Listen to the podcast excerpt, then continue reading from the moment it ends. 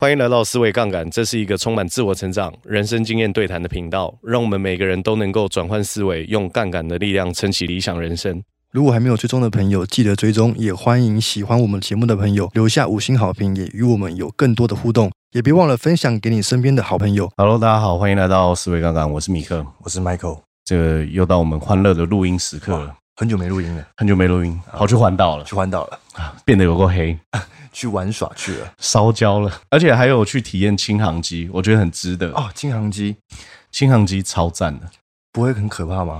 新航机去坐的时候，有刚开始的时候有点可怕，为什么呢？因为我们、我坐的第一台飞机，嗯然后坐已经到那个起飞跑道上了，对，然后忽然我旁边的教练跟我说，有一个 cable 坏 掉了，就是飞机上面有一个零部件坏掉，所以不能飞，嗯然后换 Doris。嗯然后 Doris 那台飞机要飞之前呢，也不能飞，哦因为电池没电了，没办法发动，嗯所以我们两个人就没办法一起搭飞机，我们就搭同一台，然后 Doris 先飞，这样子。呃，那你就知道，因为飞机是在飞飞在半空中了嘛，对你就想说三台飞机换坏两台，嗯，那我这一台可行吗？安全吗？我的生命可以吗？ 然后后来是飞了，我觉得很值得哎、很值得。你飞到天空中的时候，完全换另外一个视角去看台湾。你们飞多久？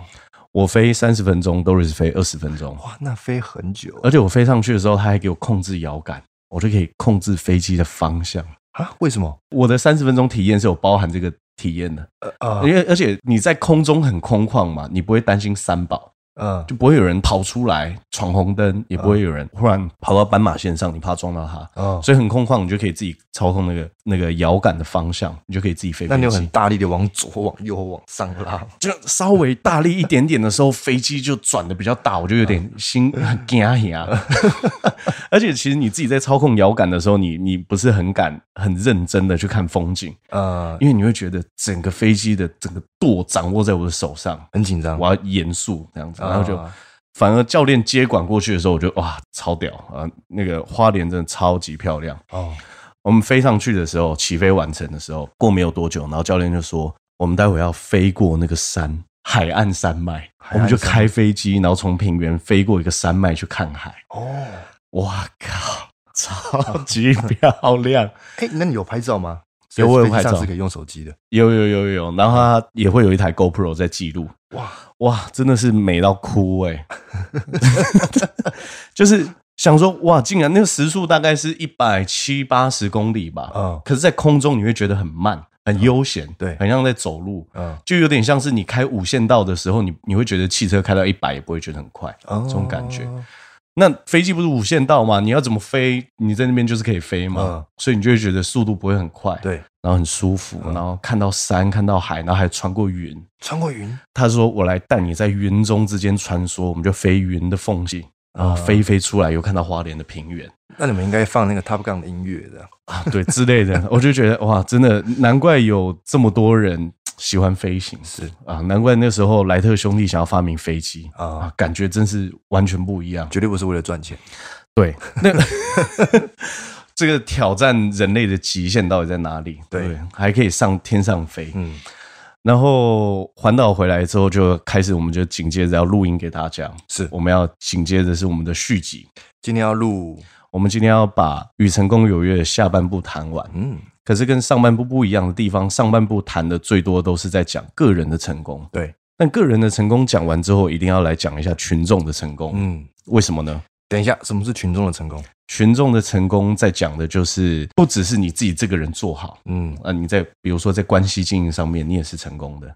各个关系，为什么要有公众成功？原因也可以回到我们那时候谈自卑与超越，讲到一个重点。嗯，人自古以来衡量一个人的成功标准，都是这个人对整个社会到底有贡献多少。对，我觉得这个就是公众的成功，哦，贡献的价值，对你贡献多少价值。嗯那在谈公众成功的时候，史蒂芬·科维就提到一个很重要的概念。嗯，好，他两个，第一个是独立是互赖的基础。哦，呃，我觉得为什么要提这个的原因，是因为在还没有照顾好自己之前，是谈论不上照顾别人的。是，对，在你还没有学习完自己如何帮助自己迈向个人成功，去谈公众成功都言之过早。嗯，我觉得这个是一个很重要的概念。，对，第二个就是情感的账户，嗯，要有公众的成功，你一定要有情感的账户。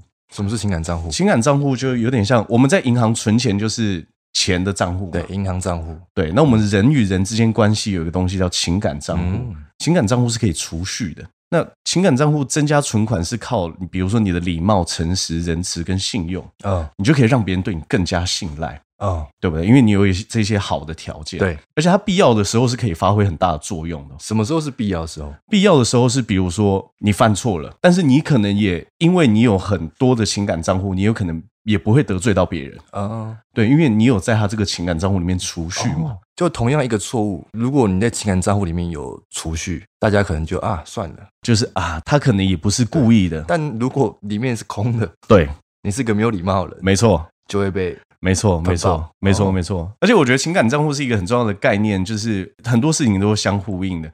你自己没有在情感账户存钱，你是没办法提款的。对比如说，你过去不曾帮助过别人，你很多时候要求别人帮助的时候是很困难，对尤其是我觉得帮大忙的时候尤其如此，是对吧？因为你平常跟别人没有建立感情嘛，然后嗯你有时候要提款的时候，你就没办法做到。那有些人会不会情了啊？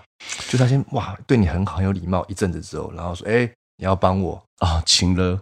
情了账户，那个陈奕迅可以写下一首歌叫《情勒王》，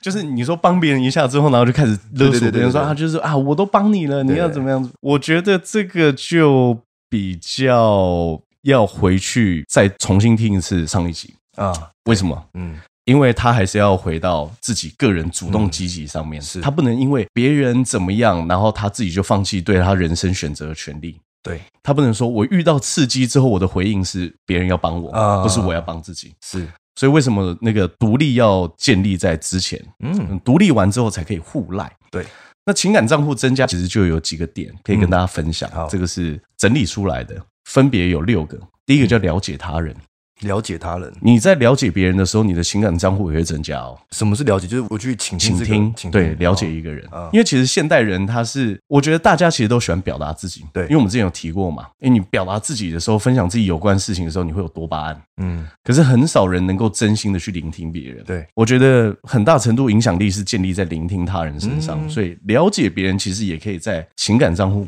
里面多存嗯款、啊。第二个是注意小节，注意小节是什么小节像我觉得 Michael 就是很注意小节的人啊？。细节啊，细节，你看到一个人做一个动作，你就知道，哎，这个口渴了，把些爱好啦，呃，把些爱好 了，情商要高啦，啊 就注意小节哦，注意小节也可以在人际关系的这种情感账户里面存款，哦，是这种贴心的举动，是了解别人的需求在哪里。哦啊，第三个是信守承承诺。，对，好，接下来叫阐明期望。阐明期望是什么意思？阐明期望就是，比如说你今天去一个新的工作岗位，嗯，如果主管跟这个工作者他们刚开始就可以彼此表达对彼此的期望的话，这种情感关系也会维持的特别好。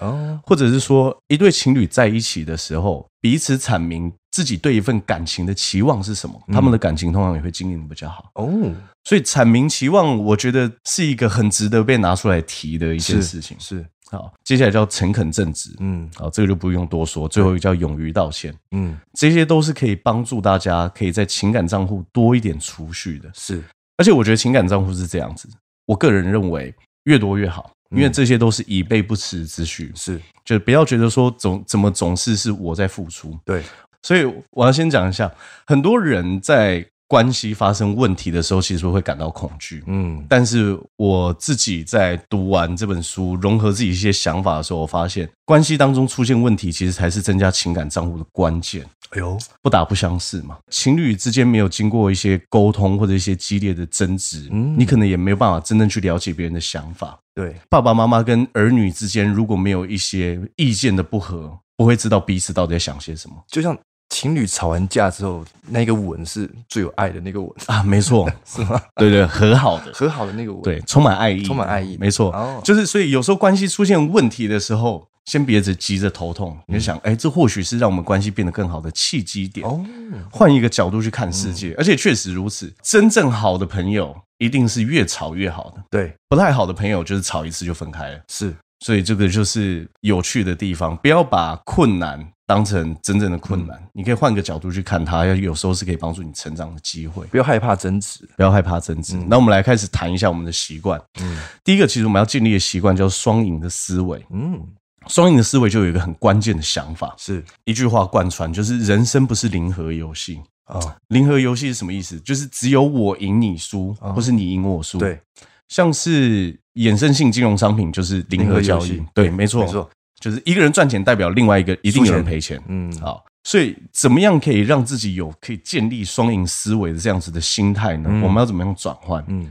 就是你要先相信。世界上是有足够的成功可以分给每个人，你的成功不会抢走我的成功对，啊！哦只要你相信世界是这么丰盛的话，你会不会嫉妒别人？不会，不会，因为有什么好嫉妒？你能达到，我也能达到嘛。啊对成功不是你有我就没有事是情。是，好，第二个是相信人人平等，没有谁比较高高在上，也没有谁需要屈居在下。嗯，这个是不是就可以听我们这个开季第一季第一集？对，人都是一样人。都是一样，那第三个呢，是一般人其实都在损人利己跟损己利人的两个极端之间摆荡。嗯我觉得这个关键心态是出在哪里？因为他认为成功只有一份，嗯，所以要不就是我损人利己，不然就是损己利人。哦，然后这个极端值是怎么出现的？他可能会一下子觉得说啊，我我一定要赢，然后赢久了之后也觉得这样这样好像对人别人不太好，就开始忍让，嗯但忍让久了又会爆发，对这个就是极端值的摆荡。哦，他没有双赢的思维，可是，在这样子的过程，职场，是例如说，总经理就只有一个啊，一个职位就只有一个啊，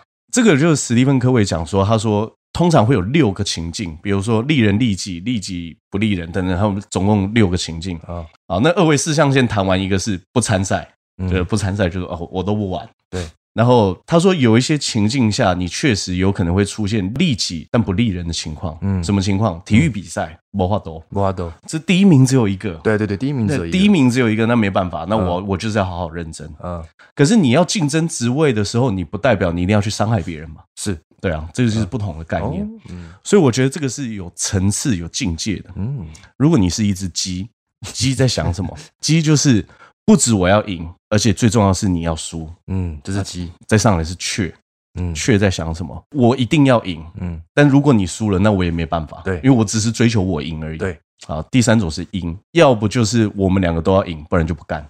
好，真正老鹰的心态是嗯他真的要创造双赢的思维。对，所以双赢的品格就很重要。是第一个就是你需要真诚正直，嗯第二个叫成熟。为什么要真诚正直的原因，是因为没有诚信是没办法谈利他的。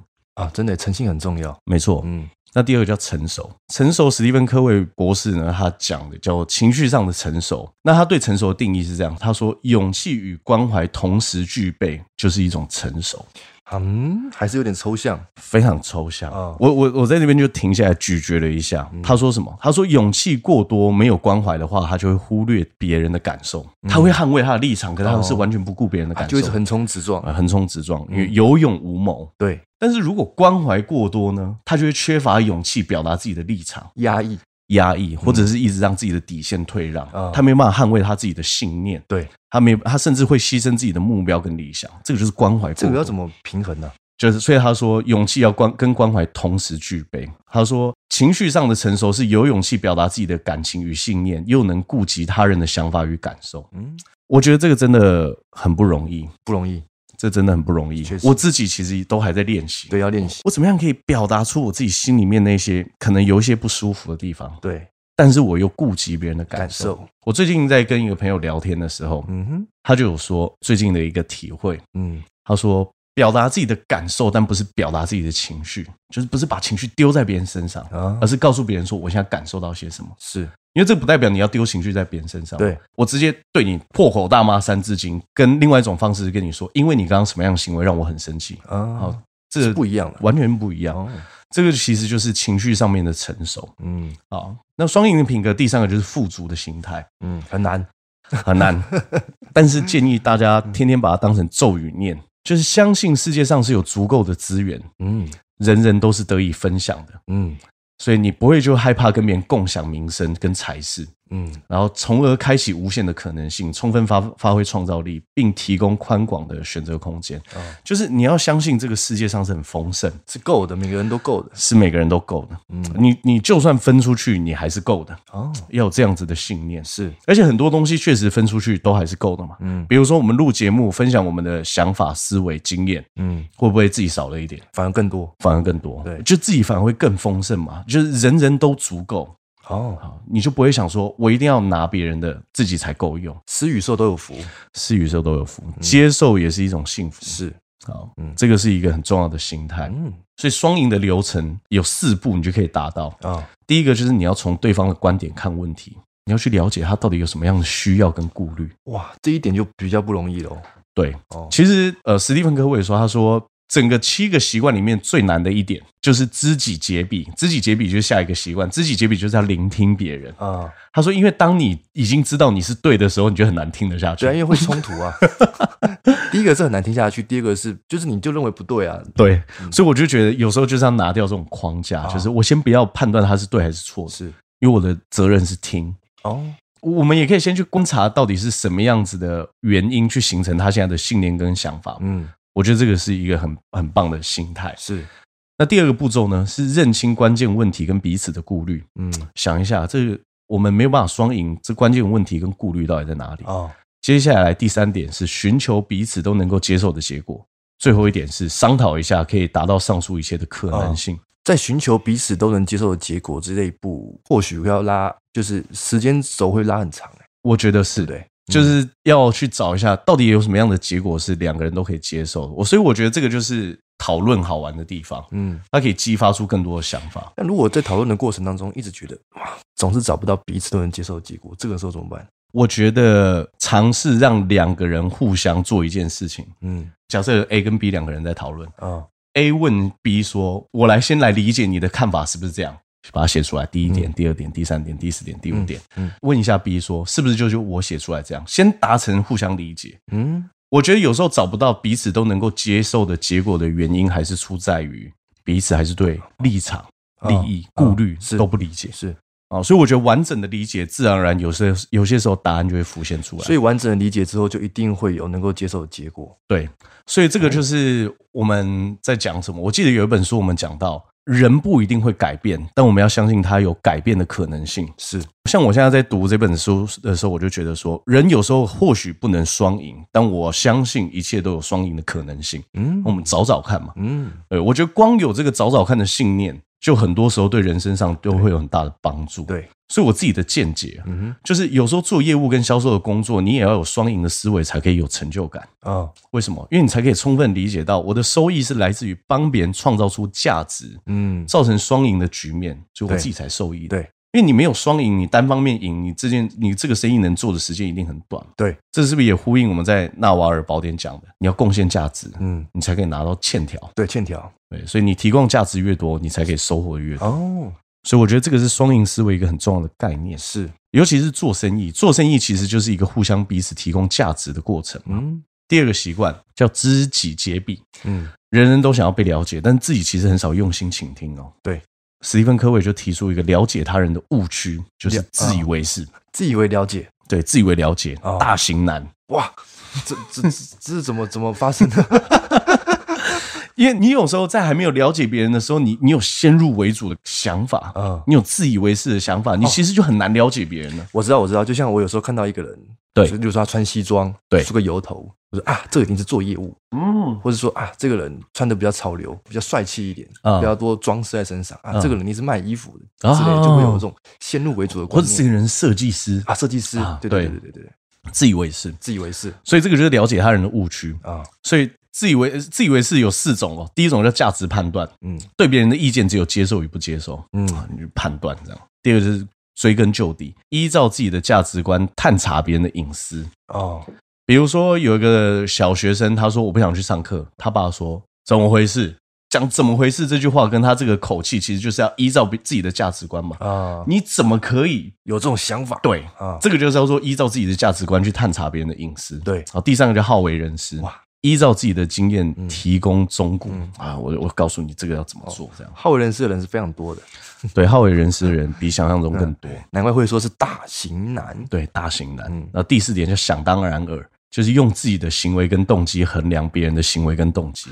哦，你投射你自己的对对对想法对在别人身上， 他这样一定就是因为那样。那是因为你这样 对对对对对对，所以我自己都会跟我的那个同事讲，啊，我说上台不要紧张的其中一个有效的办法，嗯，就是别人在上台讲话的时候，你绝对不要批判别人，对，你不要想说刚刚那个人讲很差、欸，啊那语速，我靠，这对对你不要这样，因为你这样做，你上台就很紧张。因为你觉得大家都会这样做，对你看到一个人不认真，然后碰一下手机，想说啊，我这次演讲一定不精彩，这个就是什么想当然尔，对，哦你就自以为了。是自以为所以你你少了这些价值评断的时候，你人生就可以活得很快乐、很有层次嘛。然后我觉得倾听非常重要，我们今天没有时间讲，但是我建议大家回去重听一遍第二季第二十四集《即兴表达力》，嗯里面就有讲倾听的三个啊层次。这里面就有讲用身体倾听，用头脑、呃嗯理智，第三个是情感，我觉得值得再听一次。嗯好，然后呢，我们在知己解彼的时候，一定要先知道一件事情：为什么要知己解彼？嗯，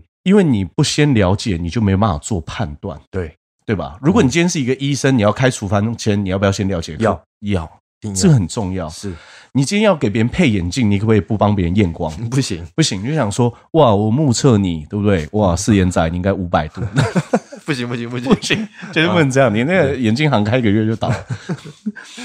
所以其实史蒂芬科维尔就写一段话哦，他说：“平庸的业务员推销商品，嗯杰出的业务员解决问题。”对，他说：“满足需求之道，就算产品不符合客户的需要，也要勇于承认。哦没有就没有，对，不能解决就不能解决不，要硬塞，不要硬塞，这很重要。我觉得这也呼应到巴菲特跟查理蒙哥讲，他说绝对不要卖自己不会买的东西。嗯对你不能解决别人的需求，你宁可守住它，嗯把关系建立得长远一点。对，嗯你都有机会重新再建立这样子的生意上的往来是。”不要让今天的业绩变成明天的 业障，真的一切都会回过头来到自己身上对。，一切都会回到自己身真上的，这很重要。啊，所以你要表达之前，你一定要先确定自己已经了解对方的立场，嗯而且你这样的表达对方才会舒服嘛。，对，你是了解我，所以你才这么说。我要怎么确定我了解对方的立场？我有一个小秘诀，嗯我都会用自己的语言重复他刚刚的观点啊，然后确保我是真的了解他。啊比如他讲了一段话，他很难受的原因是因为怎么样怎么样怎么样嗯啊？我听完之后，我就会说，我试着去重复一下，你刚刚说你很难受的原因是因为这样这样这样，嗯我就这样子讲完之后，他说对，我就代表哦，我已经开始了解他，是因为不对他也会跟你讲嘛，对，所以这个是我自己会用的一个小诀窍。小配包小佩宝蛮好用，之前就有一个人跟史蒂芬科维抱怨他主管嘛，他怎么说嗯呢？他就跟他主管讨论他怎么样可以把公司做得更好，跟讨论他的管理方式，但对方不接受。嗯对他就问科维说：“那位仁兄对自己的缺点明明就心知肚明，嗯为什么死不认错呢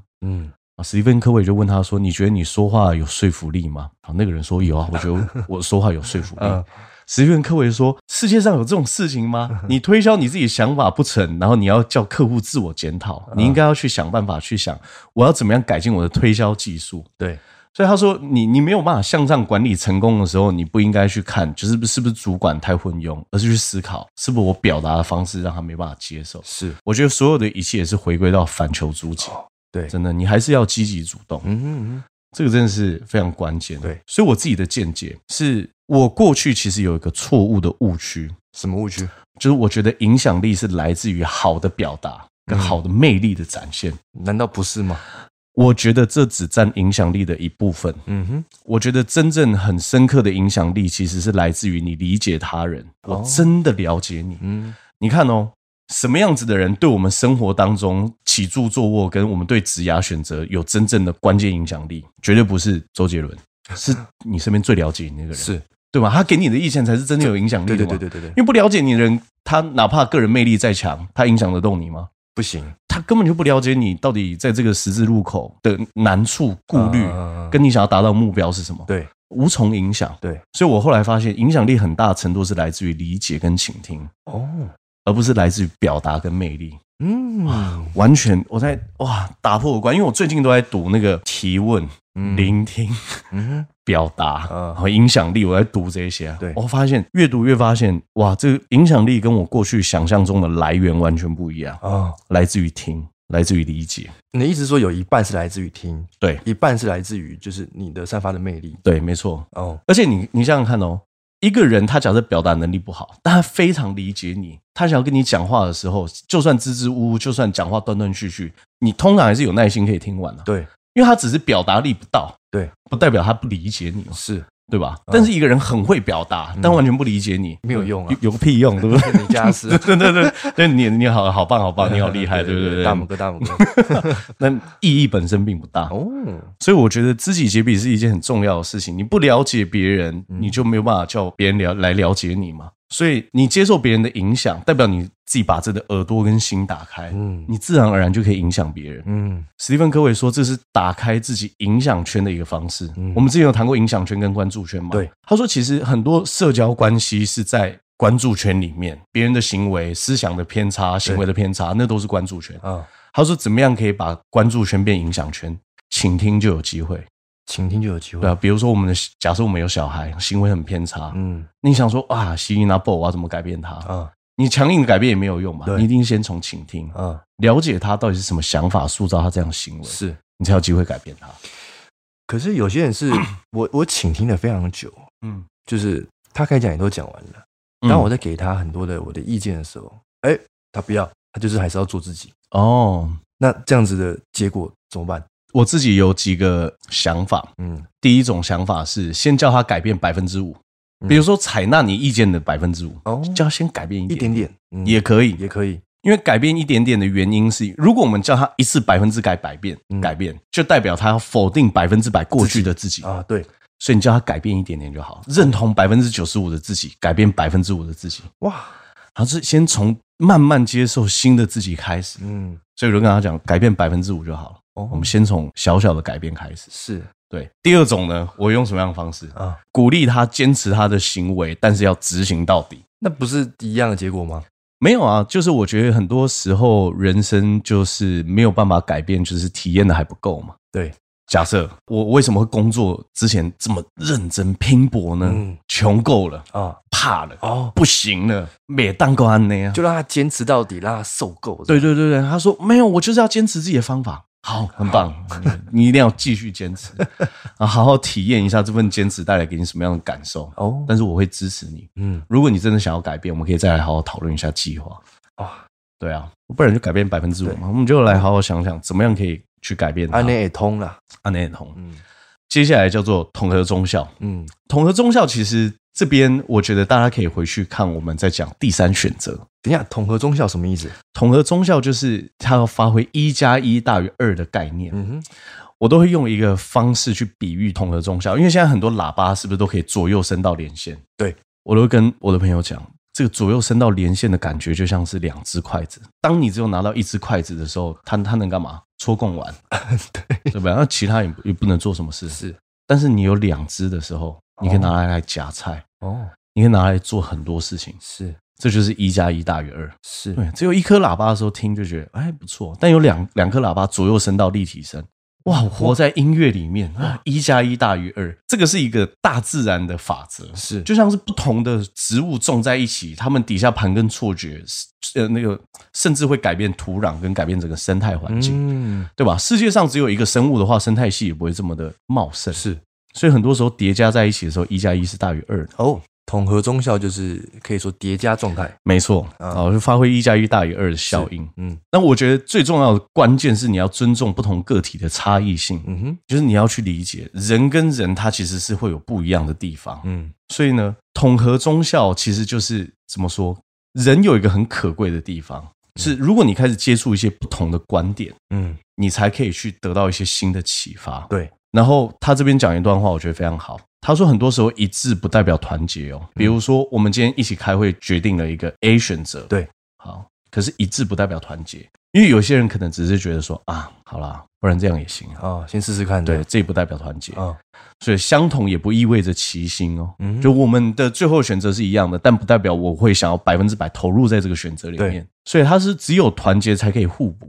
那合作就是需要去了解彼此的差异，才可以达成一个好的合作。所以要怎么齐心？其心就是尊重个体是有不一样的差异，就是人跟人之间是有不一样的。嗯你要先尊重这件事情，哦嗯你才可以有机会去统御不一样的人。是那你要去达到这样子的状态，其实你要先知道你的内在是要有自信的。嗯哼，你内在有自信的时候，你才可以展示自己的脆弱面。你当遇到别人的脆弱面跟缺点的时候，你也不会不能接纳。哦，好，我觉得这个是很关键，这也是富足心态的一个起点。对，所以呢，他这边有讲一段，他说与人合作最重要的是重视不同个体的不同心理、情绪与智能，以及个人眼中看到的不同世界。自以为是的人总是以为自己最客观，别人都是很狭隘的。嗯但他说，这其实才是真正的画地自限。哦，对，所以他说，为什么要尊重个体不同的差异性呢？嗯，他说，因为如果两个人意见一样的话，是不是就一个人就一定是多余的，是，没有火花？嗯，是等于说这样子的交谈只是哦，我知道了，我们两个人意见相同，啊，代表有一个人意见是多余的嘛，因为只需要一个人就够了。对，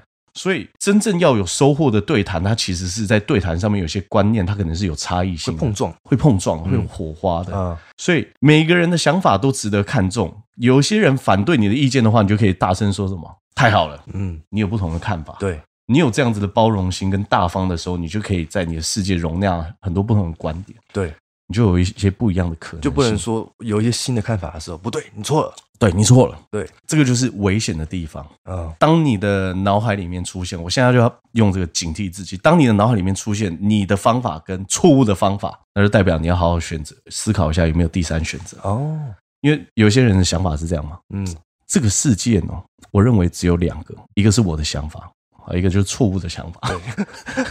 那可能别人提出一百个想法嘛，你说没有，我总归只有两种， 就我的跟错误对呃的。，你有这个想法的时候，这是个讯，这是个讯号，呃对，这是一个讯号，我们要保持谦卑的讯号对。所以这个就是你要统合忠孝，你是要有这种谦卑的心，嗯尊重别人是不一样的对。，差异性，他们有一次就把一群科学家要进行一个很严肃的计划，嗯，这个计划的主持人先把这些科学家聚在一起，结果聊些什么？不是聊计划的内容，聊他们愿景啊、成长背景啊、信念啊。嗯那有些人就想说，干就迫在眉 睫，你还让大家聊这一些， 特别是时间太多。嗯结果这次计划超成功，因为科学家其实本来就很有想法嘛，嗯，但是因为他们了解彼此之后，他们互相提出不同的意见的时候，他们心里面就会想一件事，就是诶，如果坐在我对面这个人跟我才智、聪明才智是相当的，那他跟我的想法不一样，那他的想法里面一定有一些是我没办法体会的奥秘。哦，变得比较正面，真的，因为嗯而且也是因为你尊重别人嘛，你了解对啊方。嗯诶，这个小子在很多地方也很聪明哦，对他提出的想法竟然跟我不一样，哦，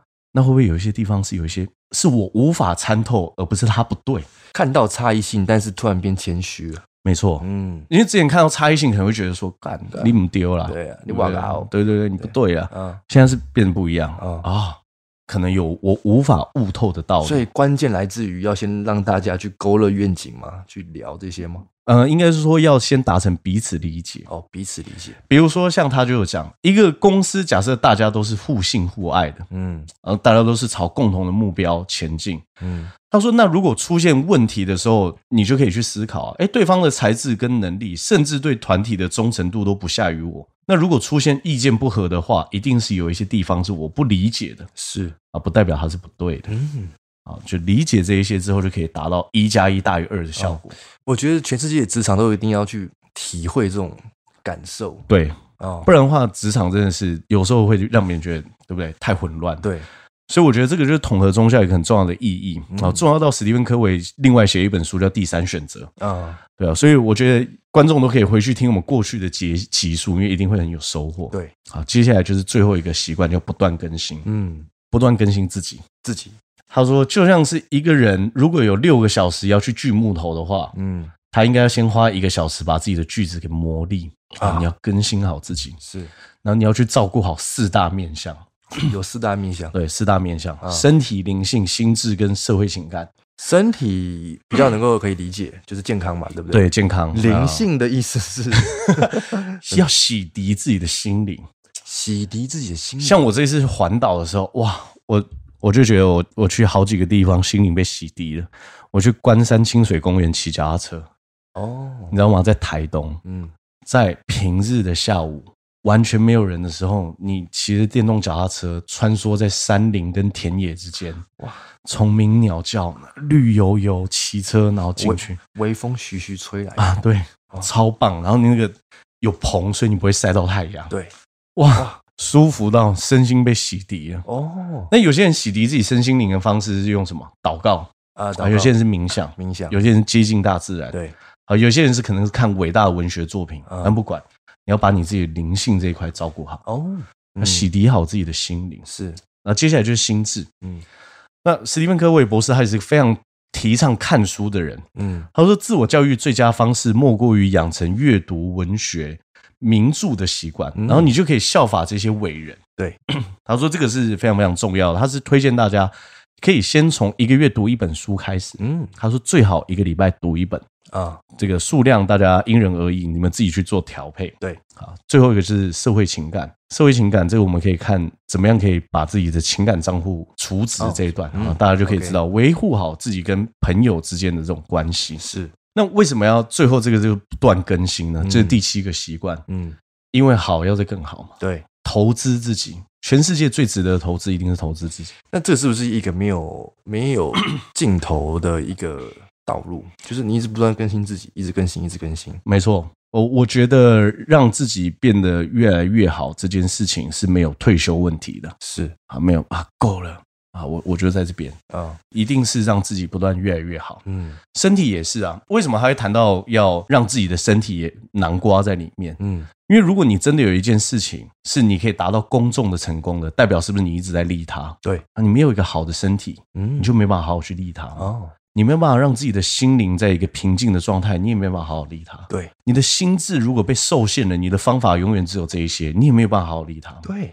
对吧？嗯你根本连关系都维持不好，你要怎么利他？哦，哦，所以你就要透过这些不断更新，把自己照顾好。很有道理。对你才是世界一切的根源，哇哇！对，所有的问题都是出在自己身上。是是是，对，他说要投资自己嗯啊，因为不论是生活还是服务人群，都得是靠自己。嗯嗯，你自己就是世界上最珍贵的工具。嗯，我觉得这个七个习惯真的是很值得大家好好去细品，非常好，每一个章节都是这么重要。确实确实，我们来最后总结一下嗯啊，我再来引用一下第二季第二十集阿德勒他说，他啊说人对价值和成功的所有评判，最终都建立在合作的基础上，嗯这是人类最伟大的共同点。嗯，所以，我们不只要达到自己的成功，我们还要达到公公众众的成成功功，啊！最后，我们要把这些习惯给变熟悉，我们最终一定要把卓越变成一种习惯。对，我真的很想跟大家分享，人的成功一定是透过重复的行为去达成的，